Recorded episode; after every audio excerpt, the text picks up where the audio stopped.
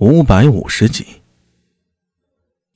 高大虎走进长安不良人公谢的时候，苏大为正和周良、钱八志等人聚在一起，小声的商议。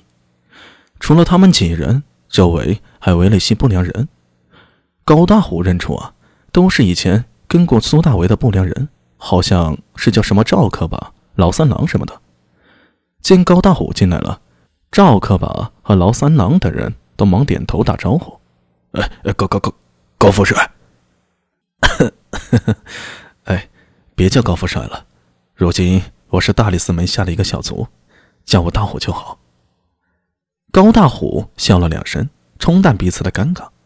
早在赵克把他们做不良人的时候，高大虎作为长安县不良人的三大副帅之一，开始倒是与苏大为有些不和，这导致赵克把他们。看到高大虎有些不太自在，他们却不知高大虎后来早与苏大为做了朋友。哎，大虎，什么风把你吹来了？苏大为点了点头，算是打了招呼。高大虎跟他呀，则是熟的不能再熟了，哈哈笑着向上指了指：“哈哈，李大人让我过来看看。”话不多说，苏大为立刻明白了，是为了昨晚的事儿。昨晚原本是刺探薄春燕和高健他们在密谋什么，不料却出了岔子，被对方识破了，差点失手。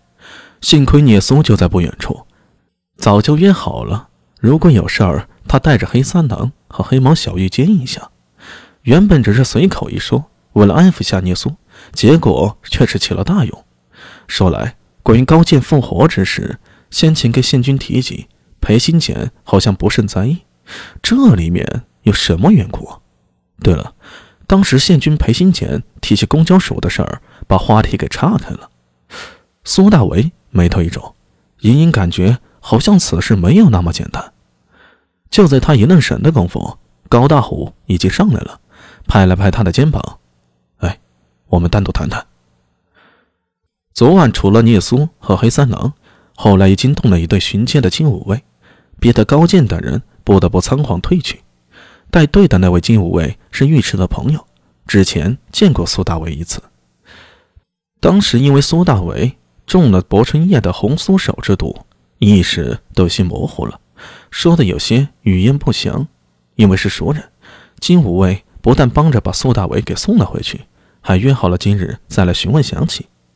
不过这事儿还得上报一下李思文，所以高大虎过来，代表大理寺那边询问着。苏大为向旁边的板凳指了指：“啊，你等等，我这儿还有会儿。”好。高大虎大步走了过去，一屁股坐了下来。他在苏大为这里很放松，跟回到自家一样。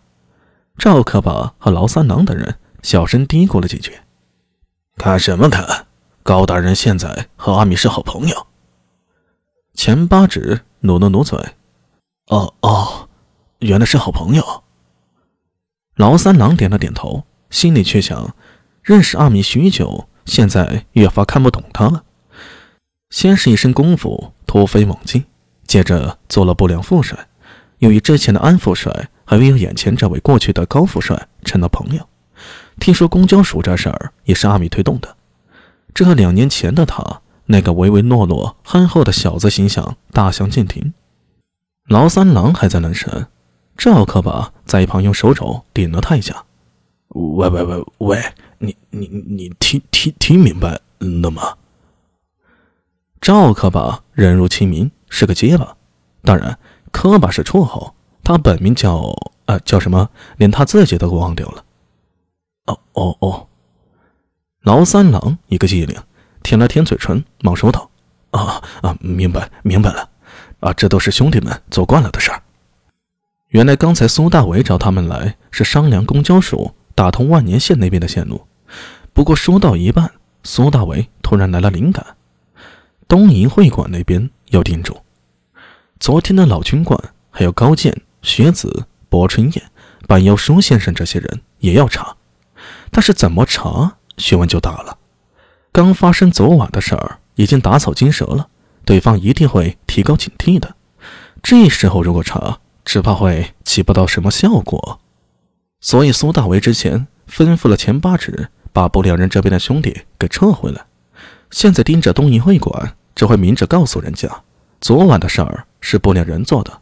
想必对方现在也在疑神疑鬼，猜测昨晚苏大为的身份。明面上是不查了，但是暗地里仍不能放松。这不正好在说公交署的事儿吗？苏大为灵感就来自于此。公交署现在产运货物，车队频繁出入东市和西市，这岂不是天然的掩护吗？何况劳三郎等人原本就是不良人，后来才调去周良手下做公交署的事儿，想把自己做好的事儿交给他们，岂不是一举两得？想到这点，苏大为忍不住想夸自己一下。这就是后世的商业间谍吗？此计大善。跟周良他们一提，果然也没有任何阻碍，大家纷纷应承下来。虽然现在劳三郎和赵克巴他们。没有跟着苏大伟做不良人呢，但是他们可没忘记是谁给了他们这份差事。